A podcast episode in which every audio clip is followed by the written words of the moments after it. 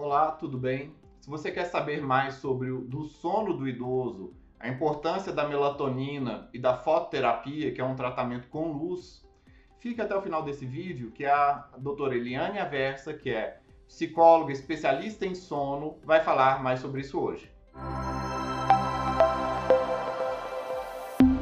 Olá, tudo bem?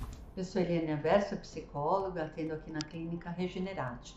Uh, trabalho com terapia cognitiva comportamental para distúrbios do sono, principalmente para o tratamento das insônias. O objetivo deste vídeo é informar os cuidadores de idosos, continuando ao curso, a essas aulas, a importância do sono e como ele interfere na saúde física, mental e na qualidade de vida de todos nós, especificamente nos pacientes dessa faixa etária. Uh, anteriormente já descrevemos como é o sono do idoso, as suas necessidades, o avanço de fase do sono, seus horários, né? E alguns tratamentos como a higiene do sono. Dando seguimento ao conteúdo de hoje, ele vai focar no hormônio chamado melatonina, o hormônio do sono, conhecido como hormônio do sono, e na fototerapia, que é outro tratamento através da luz, que é uma importante ferramenta de ajuste ao sono, ao nosso sono e ao sono do idoso, do idoso especificamente. Então, para isso, vamos entender né, o que é um sono. O sono é um estado fisiológico onde o corpo e a mente se alternam entre repouso e vigília por um determinado período de tempo. Sabemos que passamos uma boa parte das nossas vidas dormindo, cerca de um terço. O sono normal ele é regido pelo ritmo circadiano, o relógio biológico, que tem um padrão chamado de arquitetura de sono. É, ela é medida por traçados eletroencefalográficos e a palavra circadiano significa basicamente algo que ocorre em um ciclo de 24 horas. A arquitetura do sono seria a distribuição normal das fases do sono, o tempo esperado para cada fase, uma de, em cada uma delas, né, através da frequência das ondas cerebrais, tanto no sono quanto na vigília. Um adulto requer em média de 7 a 9 horas por noite pra, de sono. Então, é, dentro desses, o que é esperado, né? Como que o sono ele é, é montado nessa arquitetura? Então, ele vai ser chamado de dois, é, tem duas classificações.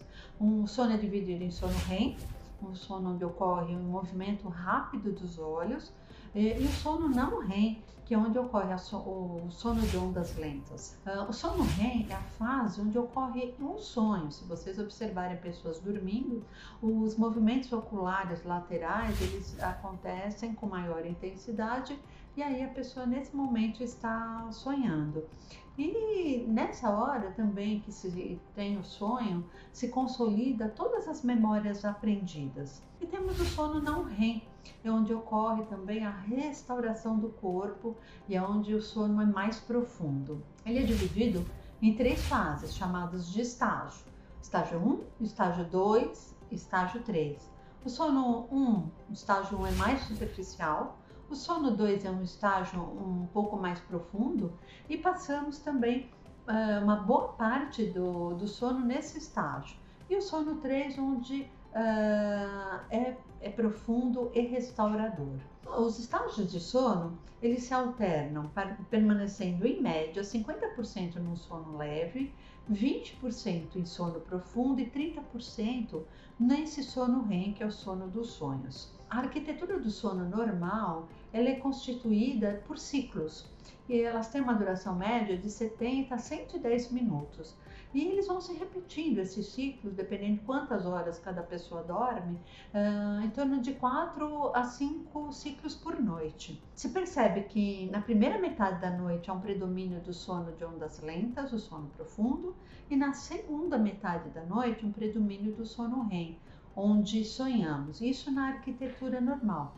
Uh, no idoso se observa então uh, alterações nessa arquitetura do sono normal. Vai ter redução do sono profundo, uma diminuição do tempo total de sono, uma de demora para esse início do sono, que é chamado latência do sono, e uma diminuição também do sono REM, incluindo também aumento de distúrbios respiratórios, como ronco e apneia do sono. Todos esses registros são feitos através de um exame bastante específico, considerado padrão Moro para distúrbios do sono, que é chamado de polissonografia.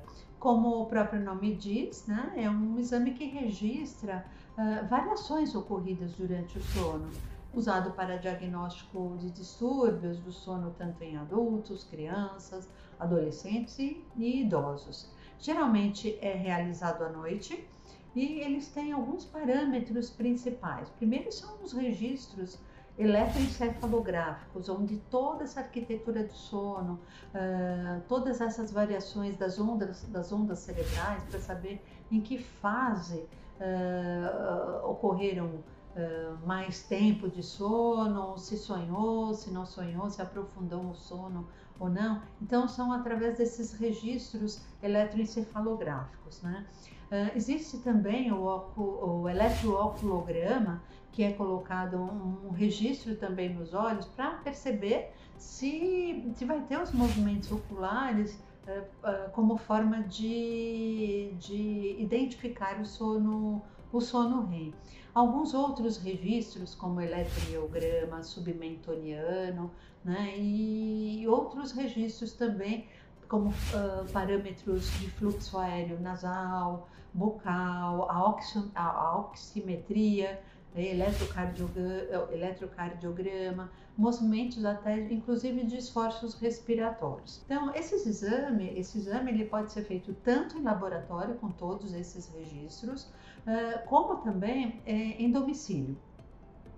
Ele pode ser bem completo, o, o, o laboratorial é bastante completo, mas o domiciliar também pode ser completo ou parcial, dependendo do objetivo de estudo. Se for para distúrbios respiratórios apenas, então pode ser é, um registro parcial e pode ser uma polissonografia domiciliar parcial.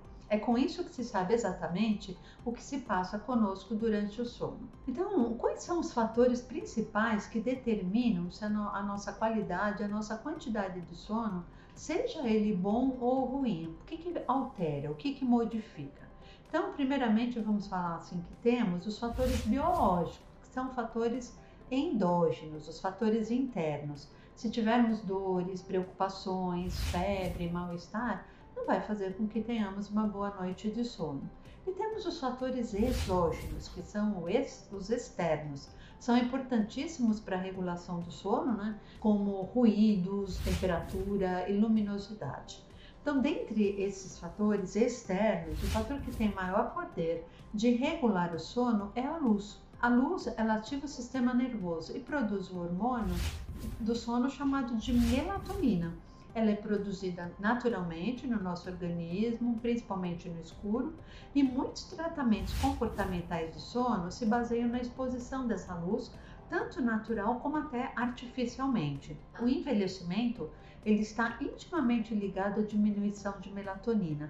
E isso leva a algumas consequências, que são exatamente as principais queixas dos idosos em relação do sono, além desses fatores uh, ambientais. A, a melatonina, o que, que ela é? Ela é um hormônio secretado pela glândula pineal e ela tem ligação direta com a alternância de claro escuro e essa secreção ela ocorre em média durante dura em média 10, 8 a 10 horas né, e regula todo o ritmo uh, sono vigília que é esse ritmo circadiano que nós temos, temos falado.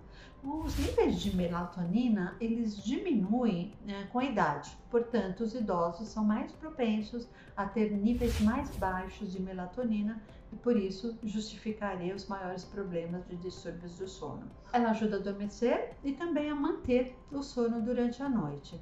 É um hormônio natural, mas também ele pode ser suplementado. Então ele tem uma ligação com o ritmo circadiano, com a insônia, com a idade. A melatonina, quando ela é suplementada, ela é ingerida e ela vai se ligar aos receptores da, da, da melatonina que nós já produzimos no cérebro, aumentando o seu poder e o seu funcionamento. Temos também uma fonte de alimentos que são ricos em melatonina, ah, principalmente a cadeia seria triptofano, encontrada nos leites, nos, iogurtes, nos queijos, nos derivados, em algumas frutas e verduras, e isso aumenta a produção de serotonina e a produção de melatonina. Alguns estudos mostram também os benefícios da melatonina, como ela melhora a qualidade do sono e a qualidade também no dia seguinte. Então, ela, como ela sincroniza os ritmos circadianos, ela uh, melhora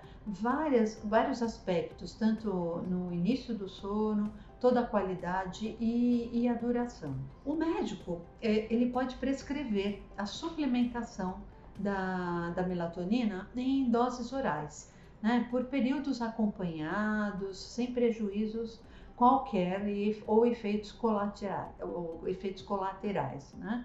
A melatonina ela já é aprovada na Europa, nos Estados Unidos e outros países, mas no Brasil ela ficou um tempo suspensa e atualmente ela foi liberada com prescrição médica. Ela funciona no organismo aproximadamente duas horas antes do início do sono, ela já começa a ser produzida naturalmente e atinge o pico aproximadamente cinco horas depois. Então, da melatonina uh, é uma boa noção para vocês terem por que, que o sono é, ele se altera.